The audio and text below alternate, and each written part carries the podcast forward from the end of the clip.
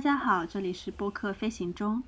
飞行中是一个双周更新的闲聊播客，会和大家分享近期值得一提的小事、想体验的新尝试、种草与拔草、随缘出现的音乐分享。不定期会有新栏目出现。我是主播优，我是主播四七。嗯，哎呀，我们已经有好久没有录了，这是春节之后的第一次录，并且是我们电台的第一次隔空录音。对，今天我在上海，然后呃，四七在北京。对的，嗯，上一次录应该都是年前了吧，二月初一月底的时候。对，然后现在又是一个。嗯，在疫情的一个情况之下，被隔离在家里，对，然后没有办法相见，嗯，啊，没有想到就是二零二二年又循环到这个地方了。我是一个在家居家办公过三个月的人，然后最近又开始了居家办公这件事儿。对，就是我，但是这一次居家，我感觉跟上一次居家会有一些区别。因为上一次居家就是我整个人是除了工作和睡觉以外没有干任何其他的事情，所以人会非常的崩溃。就是每天真的工作之后，你需要去干一点，哪怕是一些生活琐事，就是做饭呀或者干一点家务，都可以去呃帮帮助你，就是释放一下工作中的压力。然后我现在因为。呃，现在这一次居家办公是在上海，然后是自己一个人，那我就要自己去做做饭呀什么的。所以目前为止我还觉得还 OK，还觉得生活比较平衡。今天晚上我已经开始做藕圆子了。哇，这个很难哎，就是很高阶的料理，就是因为它比较复杂，做馅什么的。其实还好，就是我是买的那种现成的肉馅，然后。然后直接用料理机把藕打碎了，然后锅用的是我们公司发的那个摩飞锅，然后带的那种专门做章鱼小丸子的那个盘，所以做出来我觉得比想象的要简单一些。哦，想吃？对，就对。我们现在还是要继续居家办公中，就希望这个疫情能快快好起来吧。嗯，我们也是同希望。好呀，那我们就进进那个这一期的第一个环节，开心事，值得分享的小事。最近也，对对，其实也不能说最近了，因为我们已经有很久没有录了，所以我觉得这个事情的跨度可以从我们上一次录到现在。你你有什么想跟大家分享的小事情吗？我我想分享的事情是，嗯。就是最近其实发生了，确实发生了一件让我觉得很开心的事情，就是呃，我之前不是定的一个规划是到上海工作一年，然后就回北京嘛，对，然后当时来之前的期望就是说，希望在这边工作一年之后能调回北京，就这样会比较好嘛。但是但是去年年底的时候，我就发现其实这个希望非常渺茫。因为我们公司总部在上海，就几乎没有什么在北京的岗位，就就所以，我其实准备是因为跟家家人就是跟家属也约定好了，一年期到就要回回来，就是我要履行我的诺言嘛。因为当时这个是，嗯，就是我能去上海的前提，嗯，然后。就在一年期快要到之前，我就准备好了，就是把租的房子就是到期退租啊，然后，嗯，跨城寄行李，然后托运就是宠物什么的，对，然后就准备辞职离职回北京，这样，嗯，就在就在我已经进入到最后收尾阶段的时候，突然被告知说，嗯，就是我可以调回北京。就是开，就是开了一个在北京的岗位给我，嗯，然后问我愿不愿意调回去，我就觉得怎么会有这么幸运的好事发生在我身上呢？就，嗯，就我觉得这件事情真的让我觉得非常非常开心。大概是当时，嗯，因为当时我的离职流程其实已经开始走到。比较中中后阶段了，就是快要进，就比如说最后的 HR 审批呀，然后人事交接啊这种环节了。所以我那个时候觉得这件事情应该是没有转机了，就嗯，但是但是但是就是很很惊喜吧，就是突然知道就是有机会调回来，还是蛮开心的，因为因为我还是蛮喜欢我现在在的公司的，也比较喜欢自己现在在做的事情。对，所以，嗯，所以这件事情让我觉得，嗯，就是很多时候可能你当时付出努力的事情，不会在当时回报给你，它可能就是有一个时差，就是说，比如说你，比如说我去年可能一年工作都特别拼，然后那个时候就是很努力很努力的原因，就是因为想拿到一个。嗯，就是主动权，就是可能说公司觉得值得，呃，为了留住这名员工而考虑，就是给他开设一个北京 base 啊之类的。我那个时候其实是带着这样的期待和幻想在努力的，嗯，但后来就觉得去年年底结束之后，十二月份结束之后，觉得好像努力就是也不太有用。因为公司的规章就是规章，然后，嗯，公司不会去，嗯，就是在业务部门都 base 上海的情况下，公司是不太可能去考虑在另一个城市设立岗位的。嗯，那个时候就觉得可能，就是努力过了就没有遗憾吧，就确实不行就算了。但是没有想到，就是在最后几个月过去之后。这件事情又有了新的变化，所以还蛮特别的。我觉得，我觉得付出努力和收获，很多时候可能真的有时差，然后可能要多一点耐心等待那个结果吧。就可能就是不到最后最后的时候，嗯，就是怎么讲呢？可能都不是最后确定的消息，嗯，大概是这样。嗯，而且那个瞬间，你会觉得之前的一些比较艰难的部分都被治愈了。然后这种力量，就是有的时候会在很长远的时候给你力量，就会在你下一次又到这种很艰辛的时候，嗯，再给你力量，就是觉得我付出的一定都会是有回报的，虽然现在还不确定它是什么，就会有这种样的力量。我觉得对的，就是虽然不确定它。到底什么时候来？但是就是会有那种信念，说原来它是真的是会来的，你就还挺开心的。对，我觉得这种这种可能是有好几年才会有一次的这种，就是对自己一个特别大的一个鼓励吧，而且。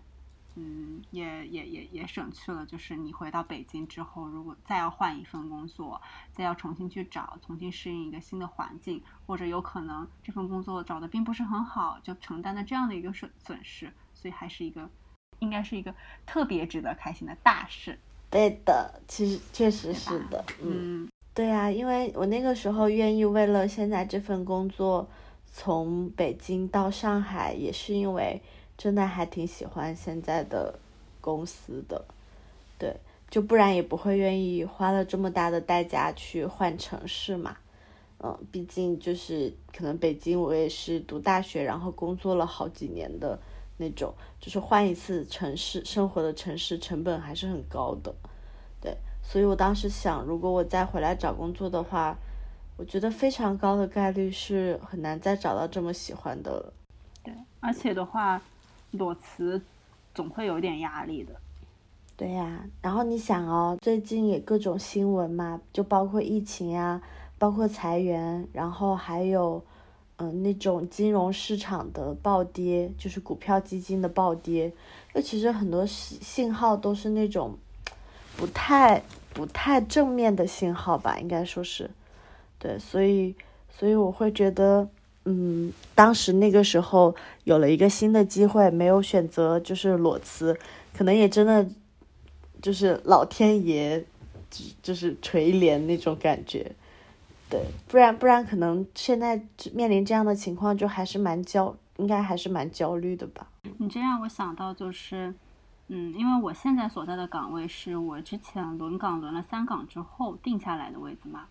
然后因为我们。就是管培项目的话，就是有一些波折，本来应该是大家要轮四岗的，但是因为一些变化，最后就嗯缩短了。然后大家在轮到第三岗的时候，就要进行定岗这个动作。然后 HR 给大家的建议就是就地定岗，但是你就地定，他那个地方可能就没有岗位，所以很多人就要去找其他的岗位。然后呢，我就跟一些之前的前辈们聊，他们就说我们公司没有岗管培定在你们这个部门过，因为我们这个部门就是比较偏，就是 title 比较高的人，就是至少都是。啊，经理级别以上的，但是后来就是，我就觉得很很幸运的是，就是我们部门其实有两个管培，另外一个管培，因为他呃家里是广东那边的，他要回去，所以他就自己在找广东那边的岗位。这样一走了之后呢，我们我们部门正好又有两个人休产假了，然后老板当时他就觉得用我可能用的也用习惯了。然后他就帮我去争取下来了这个岗位，然后我就成了第一个定岗在我们这个部门的一个管培。然后直到现在工作下来，我也觉得跟老板就是也挺契合的，不管是最后的定岗，呃，定我的 title，然后定我的薪资什么的，我觉得老板都有尽力在我去帮我争取。就是我觉得碰到一个好男好老板，真的是一个特别难得，然后也特别需要去珍惜的事情。虽然我们我们。我们播客最开始说我们要聊工作以外的事情，但是我就觉得就是工作本身，它也是能给你带来一些喜悦的，嗯，对呀。然后虽然它有很多很烦人的事情，可能还占大部分，但是最后这些喜悦会去帮我们治愈那些烦恼。嗯，我觉得至少就是从客观的角度来说，工作。嗯，一天二十四个小时，八个小时在睡觉，剩下的时间里工作其实占了一半以上，就是这么一件占据了我们生命中不可忽视的占比分量的一件事，就是事情。就我觉得我们要做到完全不谈论它，我觉得也不太可能。它的比重就在那里，然后它它占用了我们的精力，占用了我们的体力、脑力、心思，然后我们。就是会努力的去花，就是花自己的，就是精力去想说怎么把工作的事情做得更好。就我感觉这件事情是回避不了的，嗯。而且我们俩还算比较幸运的，都是我们干了自己感兴趣的工作。虽然不是说工作的内容百分之百我们都很喜欢，但是我觉得这个工作最后的目的，或者说它大部分的内容。是让你感觉到去开心的，我觉得这就足够了。对呀，我觉得是已经很难得了。我觉得能有，能就是就是工作给自己是不是带来一些正向反馈，给自己除了就是支撑生活的收入之外的部分，还能有一些精神层面的那种正反馈，我觉得真的已经挺好了。好呀，那那你要不要分享你的那个，你你的那件事情？嗯，就其实它不是一件具体的事情，就是很抽象。就是我看到的一句话，嗯，就这句话是体验新事物是放慢时间的关键。就是这句话，其实你在上一次还是上上一次有提到过相似的理念。你就说你感觉你工作的前四年时间过得飞快，像按了几倍速一样，但是。你最近一年来到这个新公司，仿佛按了零点三倍速，就是时间过得特别特别慢。然后我那天看到这句话之后，我开始就是，因为他写的很抽象嘛，我也没有特别理解他是什么意思。然后因为我是在小红书上看到了某一个一个博主，他自己在讲他去体验新事物的过程，就讲到了这句话。我我现在就觉得就是，嗯，我之前在国外留学的那段时间。虽然其实时间不太长，但是我就觉得那段经历好丰富，时间过得好饱满。因为我那个时候，我给自己定了一个原则，就是我想，既然我是进到进到了一个完全新的环境，周边没有一个过去认识我的人，然后他们的跟我的生活生长的背景也是完全不同的，那我就要用我一个完全。崭新的形象去生活。如果这件事情我在以往会往左边走，那我现在我就要往右边走。就是我做每一件事情的时候，我都是这么做的。后来我就会发现，就是打开了很多新世界，并且呢，你就去接触到这些新的东西之后，它会给你很多正向的反馈，给你一些甜头，然后它就会激励你继续去改变，去突破自己，然后去怎么说呢？说的好像是就是突破舒适圈，但其实是你会发现真正的自己是什么样子，然后你就会觉得那个时间。过得好充实，也不会觉得它就是飞逝而过，然后你就觉得那两年仿佛过了你之前可能五年、六年所能经历的事情一样。我也觉得是的，就是我在上海的这一年也有这种感觉，就是上海给我一种原来生活还可以这样过，原来周末可以这么丰富，原来不加班的晚上还可以就是有有其他的计划，这就。就是会觉得很充实，但它其实并不是说上海这个城市带给你的，只是中间有一个契机让你转变了。然后你转变之后，当你有一天你去回到了北京，它照样能按照这个方式去生活。对，真的是真的是生活给了你一个契机。对的，确实。然后我就觉得，就是你自己要去迈一小步，然后把自己。嗯，怎么说呢？说的不好听一点，可能逼到一个有一点困难的境界上，但是生活会帮助你往前，就是迈更大一步。就这个，我有想到啊，就之前过年前是在过年前吧，嗯，有一部挺火的那个剧《开端》，你有看吗？看了。其实我有想到，它这个剧的题材其实比较特别啊，它就是呃一直讲在一个时间段内发生的事情。嗯，我之前看到有一个朋友发了一个朋友圈。他就说，两个人在无限循环里找到改变结局的出路，回看生活何尝不是呢？又是一天，呃，又是一年的循环，每一天在路上，在工作，在家里，在学校，感受到的是看似一模一样的生活的每一天的循环。当我改变了一点点对生活的看法时，结局好像就不一样了。我觉得就是这个样子的，就我们每天真的是。走同样的路，坐同样的交通工具，来到同样的办公室在生活，但是你就是去改变那么一点点不一样。就比如说，我由嗯从搭地铁变成了骑自行车，所以说我会发现我家里附近有好多有意思的地方，然后也会发现哇，原来今天天气这么好，在外面骑自行车是一件这么开心的事情。嗯，我觉得就是一点点小小的变化，真的会给你的生活带来很大的不同。对的，我当时来上海的时候，就是我们公司附近有一条街，就是叫大学路嘛，就是五角场那边大学路。然后呢，它那上面就有各种各样的主题的餐厅。我之前在北京的时候，因为上一家公司都是就是之前工作公司是有食堂的，所以就不会到，就是我工作日不会在外面吃饭。嗯，加上因为我对象他是那种比较喜欢吃辣的人，所以我们周末出去吃饭更多也就是吃什么川菜呀、湘菜呀这些菜系嘛。后来我自己去了上海，你都不太吃得了。对呀，我 其实因为我之前真的不能吃辣，然后跟着他就变得有能吃一点，但是你说也谈不上很喜欢吃，就就不太行。对，然后后来我来上海之后，我就跟自己说，我说。嗯，我说我在这里只会待一年，我的房子经过三百六十五天之后就到期了，我也不会再续租，我可能这一辈子住在这条街附近的机会也就这么一年的时间，以后再来都是以游客的身份来了，那我要好好体体会一下，就是这个街区附近的就是这些美食啊、美景啊这样的。对，然后我当时就是，嗯，之前工作日不是都吃食堂嘛，然后后来就是每周会有一天，星期五的时候和之前的同事，前上一家公司的同事，因为他们也都在工作的地方也都在我公司附近嘛，然后我们就会约着一起出去吃，就在大学路那边。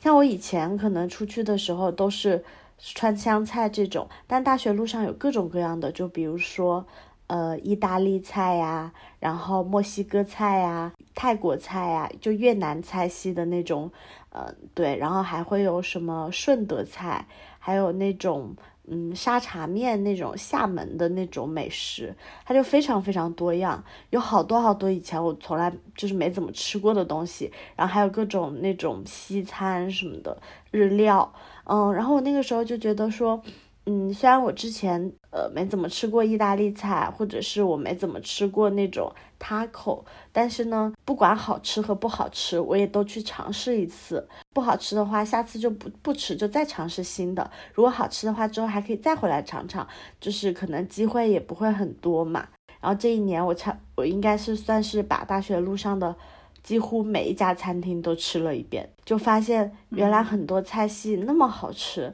就比如说。呃，比如说顺德餐厅里的那种奶冻啊，那个你知道那个字读什么吗？就是一个口字旁，一个知乎者也的者，遮遮什么？就是广式的那种对对对，遮遮宝。对对对，就是遮遮牛舌堡，然后沙茶面，然后那种日式的那种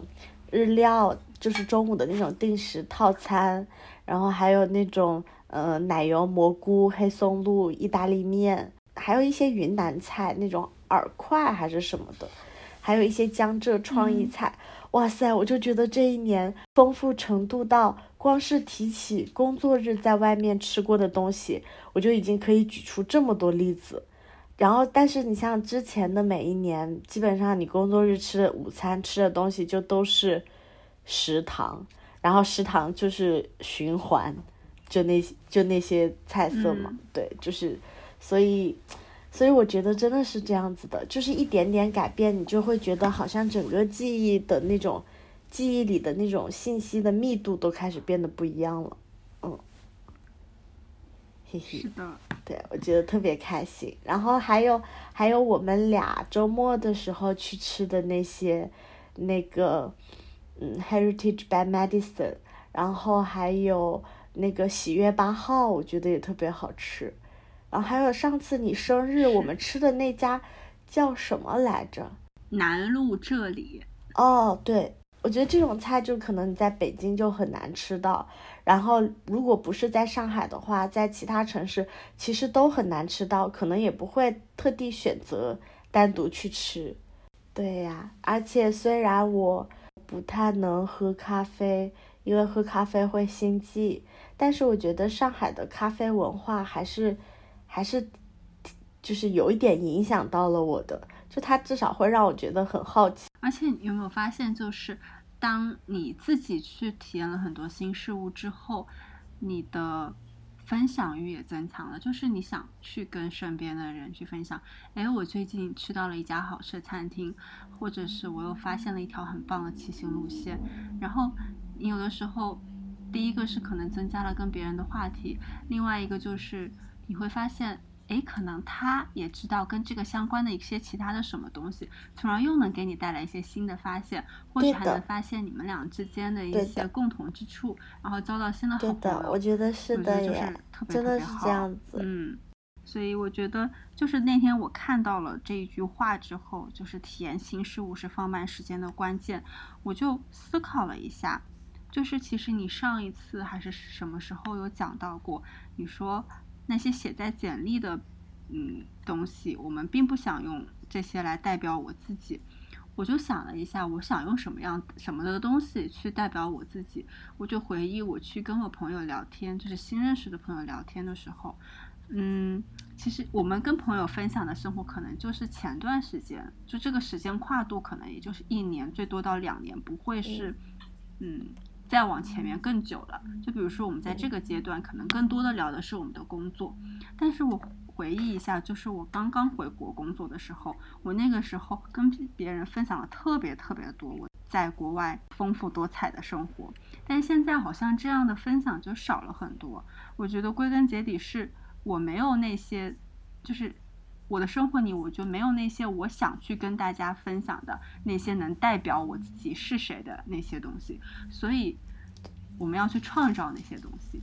嗯，所以我最近就有再改变一些，改变一些小小的生活习惯，或者甚至上工作上的一些东西。比如说我工作，嗯，我可能觉得这个东西我干了很久了，我想换一个新的，我就跟老板说这一块儿，嗯，我觉得我现在已经熟练了，再做下去可能也没有特别大的提升了。那我想尝试一下新的领域。然后我最近也尝试了新的领域，我之前有跟你说过，我又学到了很意外的新的知识。我也觉得就是总是会有意外的收获，就是只要你愿意做出一点改变，就是生命这么短，我们要让它过得慢。而且我之前，我以前有一段时间很短暂的掉进过一个认知的怪圈，就是就是我以前特别喜欢睡觉嘛，然后每天都会睡很长时间。就是比如说，我想想啊，应该就是大学毕业后的头几年，就可能刚刚工作吧，也比较累，然后加上那个时候运动习惯也坚持的很好，就运动强度比较大嘛，所以就一一旦一旦睡觉，可能基本上每天要睡个九个小时这样子。我那个时候就，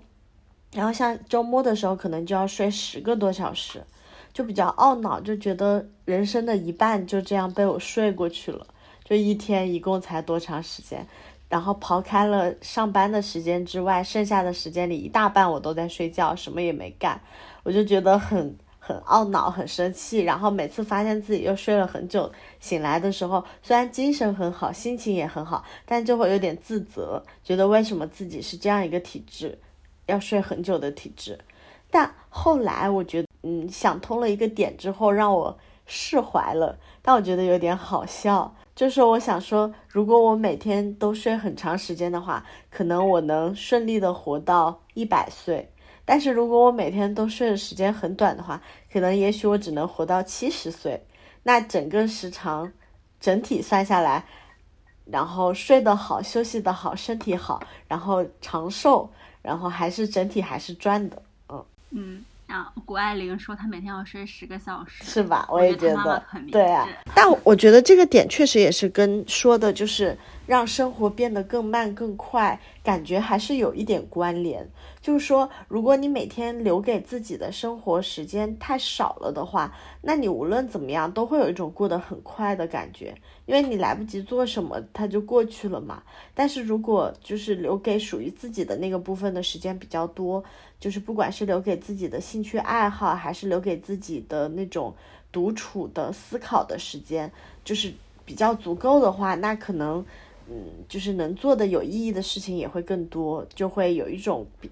过得更慢的感觉，对，而且我会有一种这种心理，就是如果那天我过得特别充实，我把自己想干的事情都干了，然后也很有效率，我反而会就睡得特别早。然后相反是，如果我那天可能过得比较就是没有效率，过得浑浑噩噩一点，临近睡觉的时候，我就反而会变得很焦虑，就觉得我今天什么事情都没有干，就开始玩手机，缓解自己的焦虑。然后反而会睡得很晚，这样就导致我更焦虑，然后就恶性循环。所以我就觉得，其实你好好的去做每一件事情，然后好好的睡睡个饱觉，就遵循自己身体的告诉自己的想要做的事情，我觉得这才是对的。怎么说？慢下来才能更快，就是你这个快指的是你的生活才能有更多的。就是才有更多进步的进步的空间吧，我觉得是。然后刚你刚才说的那种感觉，我也觉得有。我之前看到过一个说，我觉得比较贴切的说法，就是说，当你这一天比较虚度的时候，反而会更加不敢坦然的结束这一天，没有勇气结束今天，也没有勇气迎接明天，就这种感觉。就担心明天会重复今天的那个，但如果这一天过得很充实的话，就会很坦然的结束这一天，而且也比较呃，就是有底气迎接新的一天。嗯，好呀，那我们下一个环节就是有什么种草拔草，我想就是给大家推荐一个。嗯，怎么说？这应该是一个平台，你有没有听说过？你是做这个行业的，我觉得你应该有听说过，叫 Class Pass。哦，就是健身房的那个，就是通通用卡。对，嗯就是其实这个是去年的时候，我一个朋友推荐给我，那会儿他们好像就是在做新客招募，就特别的划算，就是一折购卡。我当时好像花了三十块钱还是多少钱，就是买了三十个点数，大概就是可以上三节课，嗯。就是相当于十块钱你就能上一节课嗯，就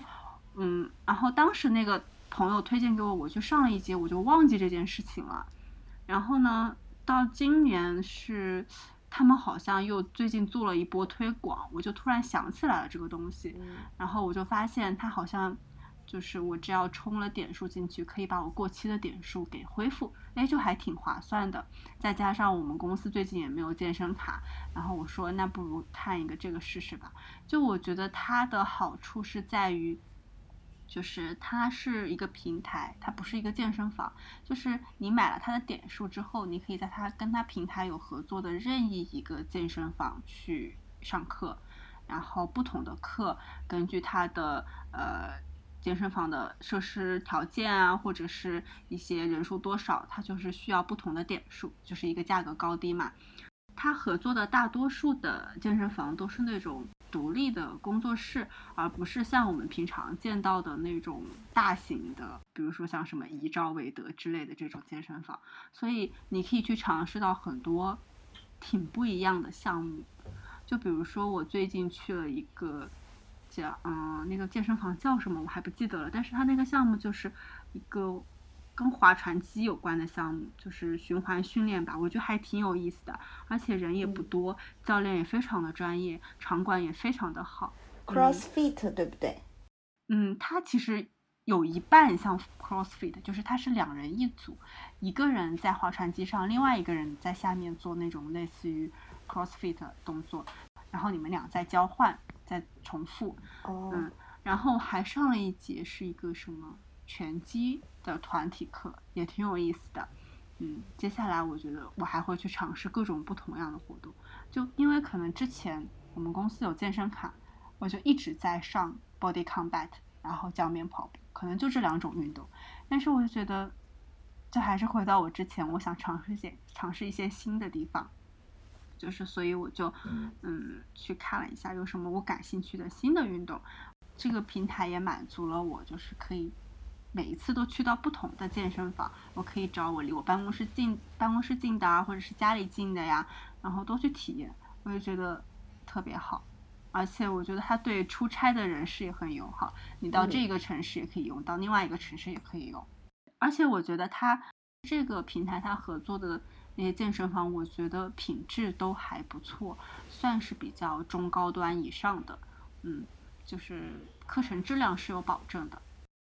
哦，它是有那个，我我到时候也去做做功课好了，有的我看看，北我可以我可以发给你那个叫什么，就是应该是。推荐嘛，然后你可以，好像它最近还有那种新人折扣，就特别划算。然后如果你填了我的折扣码的话，然后你和我好像都可以得到那个反的点数。所以我觉得就就真的这个平台本身挺好的。它好像是之前是呃美国还是哪里有一个这种类似的，就是一个机构叫什么 Guava Pass 之类的。然后对，也要感谢我的那位朋友给我推荐这个课。哎，它还有一个就是除了健身房以外，它跟那些星级酒店的健身房也合作，就是那种有器械的，但是没有教练的，你可以去用他们的健身房或者是游泳池等等，就是会设施那种特别好、特别高级的地方，我觉得也很好。你有什么推荐呀？或者拔草也行。对，我就一起把种草和嗯拔草都说了吧。就是我不是搬回北京了吗？因为去年我也我们也我和我和对象也买了我们自己的房子嘛。然后我不在北京的这一年，我去上海这一年，他自己一个人搞定了房子的装修。对，所以我这次回来就相当于是采摘他的劳动果实，就我直接就住进来了，然后以后就不用交房租了。就背上了房贷，但是不用交房租。然后住进来之后，就发现他，嗯，他搞了一堆那种就是全屋智能家居的那种，就是可能你跟那个音箱说一句话，它就可以帮你开哪个哪个地方的灯，或者是弄那种嗯，就是阳台会有那种电动窗帘，要电动晾衣架，就就是语音控制升降的那种嘛。然后还还有那种什么宠物喂食器，也是指就是可以语音或者远程通过软件控制这样子。但是呢，我觉得整个体验下来，我最最最种草的就是洗碗机。对，因为我觉得洗碗机的使用体验就是特别便捷，特别方便。他买的应该他买的那个洗碗机其实没有接那个全套。智能家居，它就是一个松下的那种。然后我记得当时还讨论过，说是要买那种，就是跟橱柜连在一起的那种嵌入式的洗碗机，还是那种台面式的。对，然后最后好像，呃，就是没有做那种嵌入式的，可能是因为尺寸或者什么问题吧。但我觉得这个台面式的就已经非常好用了。比如说，它可能除了洗碗之外，把平常的什么。杯子呀，锅铲呀，然后一些厨房用具，就是什么，就是能想到的那种袍子呀，巴拉巴拉的，就用完之后都可以顺手就放进去，就容量也还蛮大的。然后洗碗的过程呢也还比较快，我觉得大概嗯半个小时左右就已经洗完了。之后就是那种。消消毒杀菌和烘干的时候，然后整个过程我觉得噪音都不是很大，就是声响不是很大，嗯，然后那个洗出来的盘子就是热乎乎的，然后干干干的，就也很干也很干净，就是洗油污什么的也比较比较效果比较好吧。然后我还尝试过把各种什么锅盖也丢进去洗，我觉得效果也还不错。然后洗那种玻璃制品。洗出来的时候就还蛮干净的，就嗯就比较透亮的那种，就还挺好的。但我觉得洗的那个效果最好的可能还是洗那种陶瓷制品是比较好的，像玻璃和金属上面有的时候还会留一些水渍，就是那个就是像那种水印子留在上面的那种，就是水滴在上面然后干了的那种印子。对，我就觉得洗碗机就是非常的。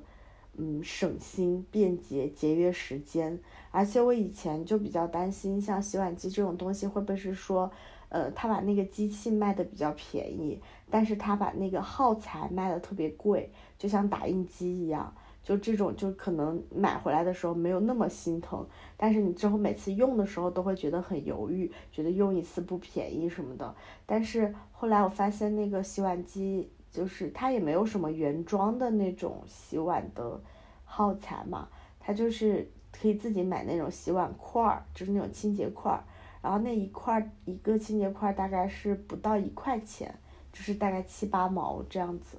然后嗯，就是我觉得不是很费钱，然后水电消耗的也还好。就，但是真的就是非常治愈，就是把从里面把那种洗干净、烘干、杀好菌的那种餐具拿出来的时候，就很很棒。就而且，嗯，就是也不用想着，就是收拾厨房的时间就大大缩短了，就还挺好的。对，嗯，然后我想拔草的是那个，我觉得扫地机器人，就是那种扫拖一体机的那种机器人。嗯，完全没有想象中的好用。就是我觉得它的价格其实好像是比洗碗机还贵嘛。但是呢，它的那个，嗯，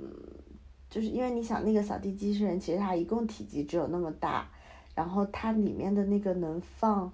就是那个叫什么盒，就是垃圾盒的体积其实蛮小的。也就是说，它基本上把家里扫过一遍之后。你每一次用都要再清理一下那个垃圾盒，然后那个里面可能就有灰尘啊，然后就是各种小的垃圾什么的，就比较麻烦嘛。如果每一次都要清理的话，就还蛮麻烦的。然后另外就是它有一个部分是装那种水箱，就是你往里面倒水之后，它会把水喷到那个扫地机器人底部的那个像像抹布一样的地方，就形成那种拖地的效果，大概是这样。但是那个水箱其实也很小。而且我是觉得那个，就是扫地机器人，嗯，处理完一遍家里之后，其实地上就是几乎看不到那种被拖过的那种痕迹。大概我感觉它发挥的作用可能最多也就比较接近一个效果中等的吸尘器的那种效果，就是把垃圾吸进去了，但是呢，就是并没有什么拖的效果，而且它里面的那种毛刷的那个转轴，如果就是嗯，就它其实很容易被那种头发缠住和卡住，就是嗯，就是清理的时候还要把那个里面上上面缠着的头发都取下来，巴拉巴拉，就真的是非常的麻烦和操心，我觉得。就是对于那种像我们家面积也很小嘛，就是面积很小，然后当时做的就是全屋的那种呃木纹砖的通铺，它那个防潮什么的就没有做地板，就是瓷砖，但是是那种纹木纹的效果。像这种就是拖地其实也特别简单，就面积小的话拿个拖把，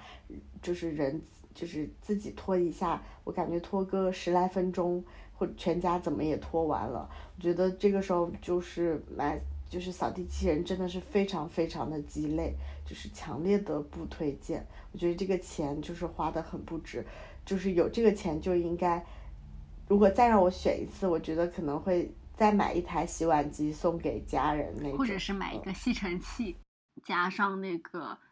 那种有那种蒸汽拖把，好像还挺好用。是吧？是吧？我就觉得那个地板上看不出来被拖过的痕迹，这件事情真的让让我就是有点无法接受。那感觉这个功能就是聊胜于无那种感觉。你这个让我想到戴森的一个逻辑，就是它最新款的那个吸尘器是有一个，就是在吸尘器的那个吸头前面是有一个。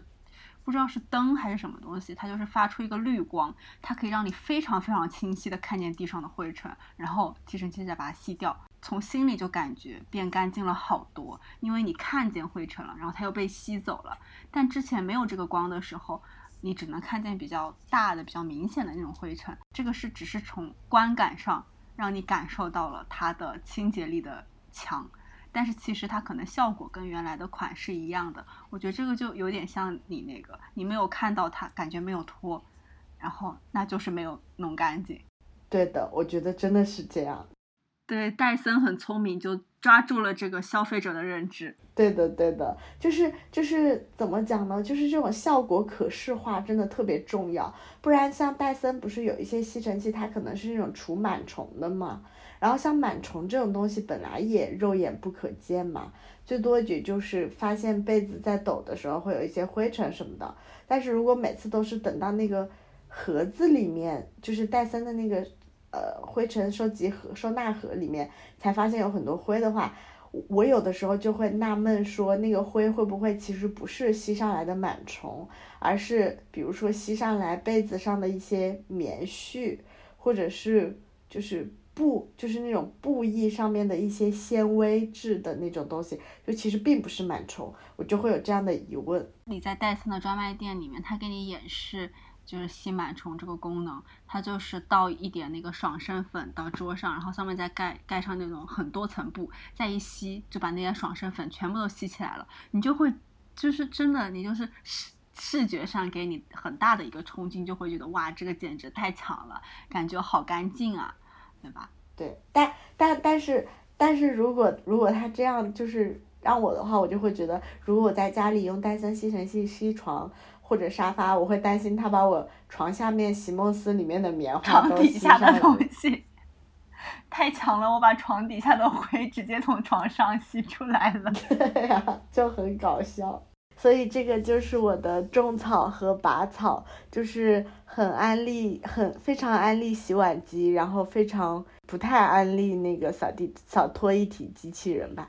好，你最近都是一些很居家类型的生活体验，对的吧？对的，嗯。那我们进第三个环节吧。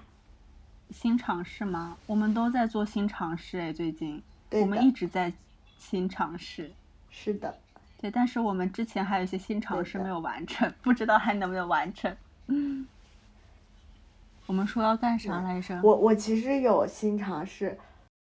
呃，就我呃，我想，因为我觉得这一点可能也挺受你影响的，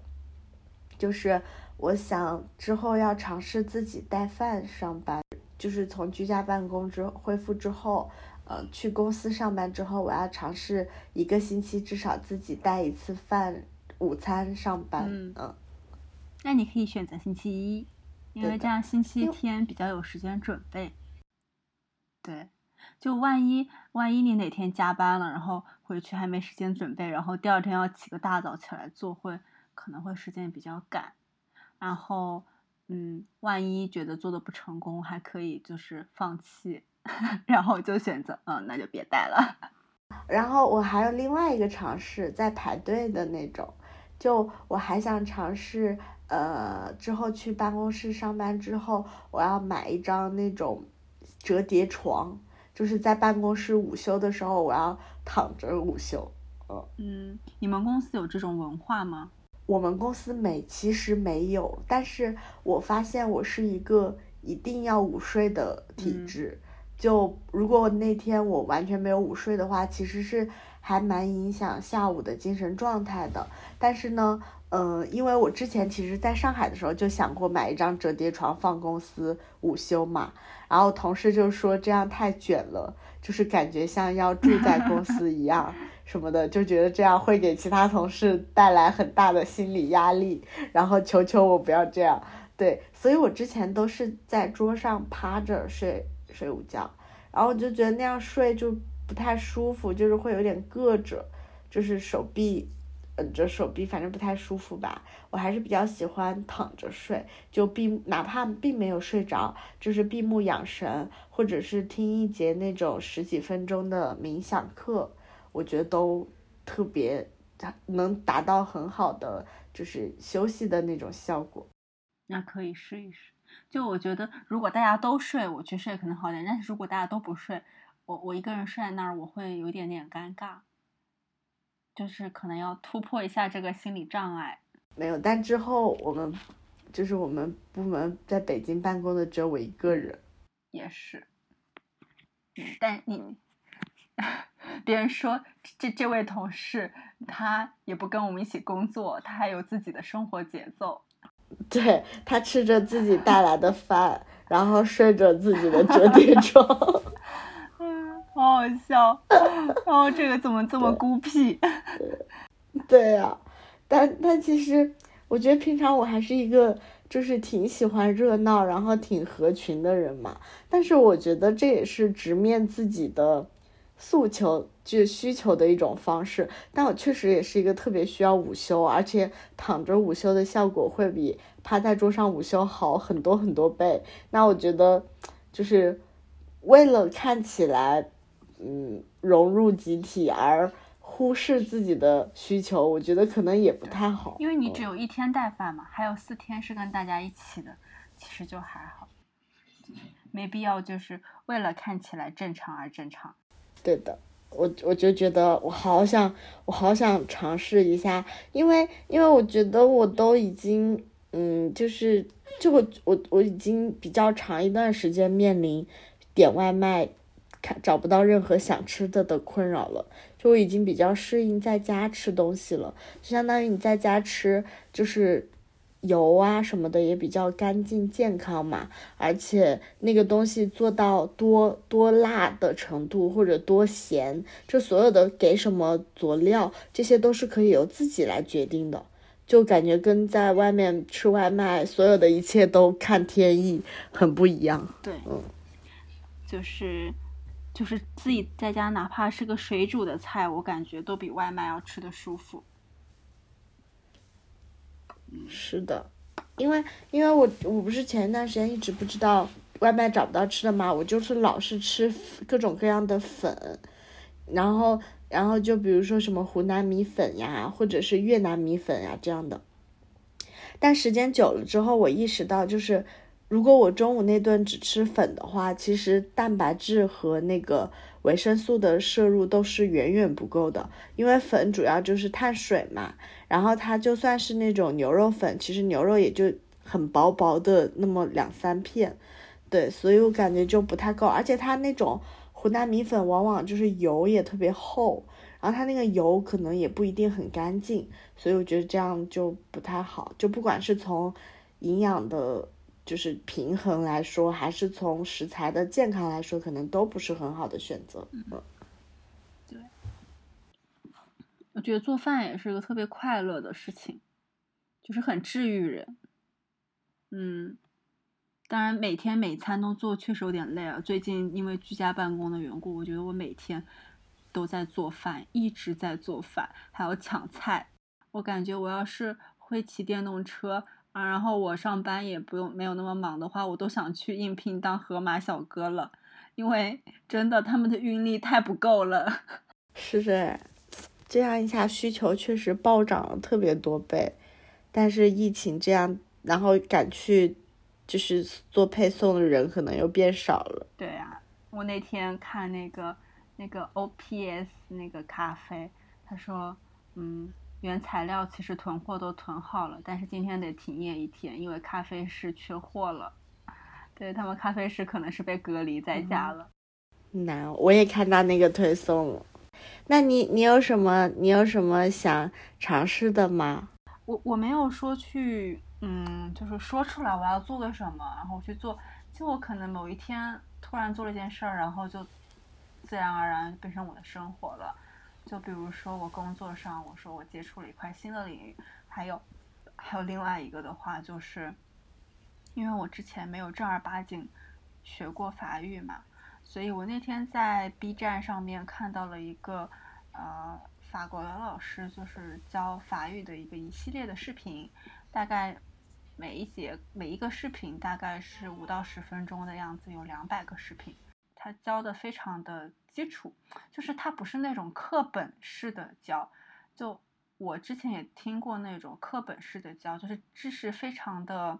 怎么说呢？每每节课容量很大，但是知识点非常散，你要去记的话真的特别难记。你感觉一节课学了很多，但是到头来你好像零零碎碎的又不太记得。我就发现，嗯，我在 B 站上找到的这个课，我每天就是吃早餐的时候我就把它放那。然后吃早餐，然后弄头发，然后擦脸啊什么的时候，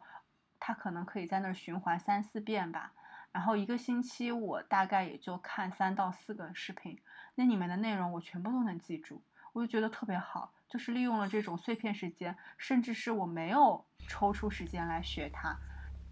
就是我没有说励志我要开始学法语了，但只是我看到了这个视视频，然后我就。放那儿播一下，然后我的新尝试就开始。哇，好好，这个习惯好棒。我觉得挺好的，对。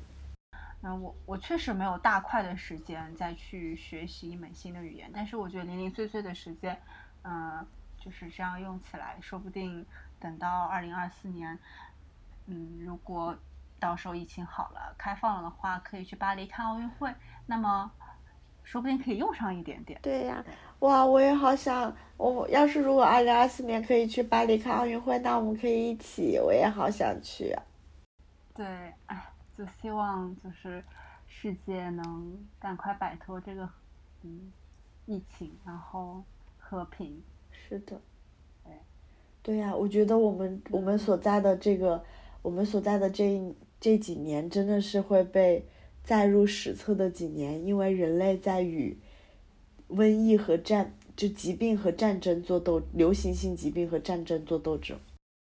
就没有想到，就我我原来以为自己生活的是一个和平的年代，就可能在一九九十年代，呃，不叫什么二十世纪初那个时候是一个战争的年代，就是二十世纪的上半段是一个战争年代，然后到现在就是没有什么战争了，大部分的人能过着。和平的生活，但是没有想到，竟然不是。对呀，我记得那个时候，就是熊小莫还说过，就是在一九九九年要迎来千禧年的那个交界点的时候，他说那个时候大家都好开心呀，然后就是觉得新的千年来到的时候，一定会有很多很好的事情发生，大家就在虔诚的许愿，哇，然后看那种跨年的那种钟声。那种烟火什么的，反正我当时他描述的那段还挺打动我的。就那个时候，大家是沉浸在对未来美好的那种向往和期许里，就就还挺，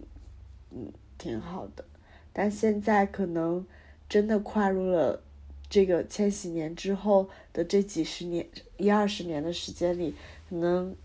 就是还是发生了挺多让人比较难过的事情吧。嗯，所以我就觉得我们能生活在一个和平的国国度，是一件特别让人特别值得感恩的事情。而且我们国家在面对疫情这么，就在我们国家的人口基数上面对疫情这么困难的、这么大的一个挑战，就是坚决选择不躺平，我觉得也挺感人的。对，就是你会很放心生活在这个地方，就是他一定会拿出最积极的态度，然后一定会保证你的安全，你对他没有什么怨言，就是只要相信他，就是跟着他，就是都是对的。就比如说社区把我们封闭起来，阻止我们核酸，我们也不会觉得有什么不对的地方啊，限制我们自由啊，没有，我就觉得他是保护大家的安全。然后那么多人在我们辛为我们辛勤的努力着，我就觉得都特别值得感恩。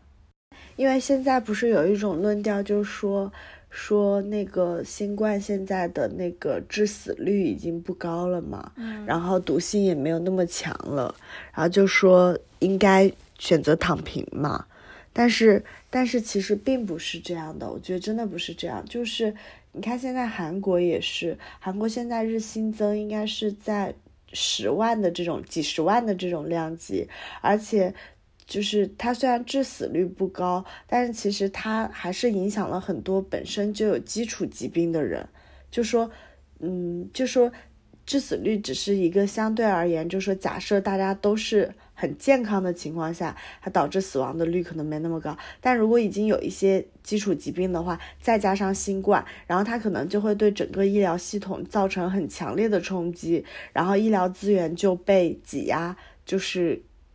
然后，然后就会有一些更多其他的病症，或者是一些甚至是一些重症的病人，就是死亡率就提升了嘛。就所以它其实是个综合性的问题，我觉得是，而且它对个人本身也是。有一些后遗症的，它不是像普通感冒那样，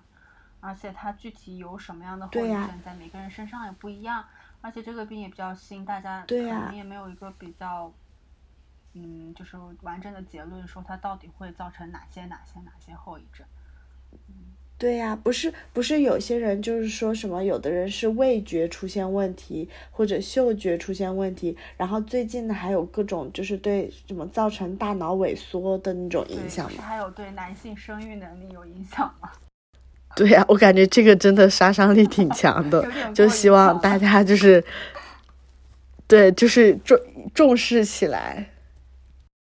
你也不能说祈祷别的国家跟中国用中国一样的方法去对待，毕竟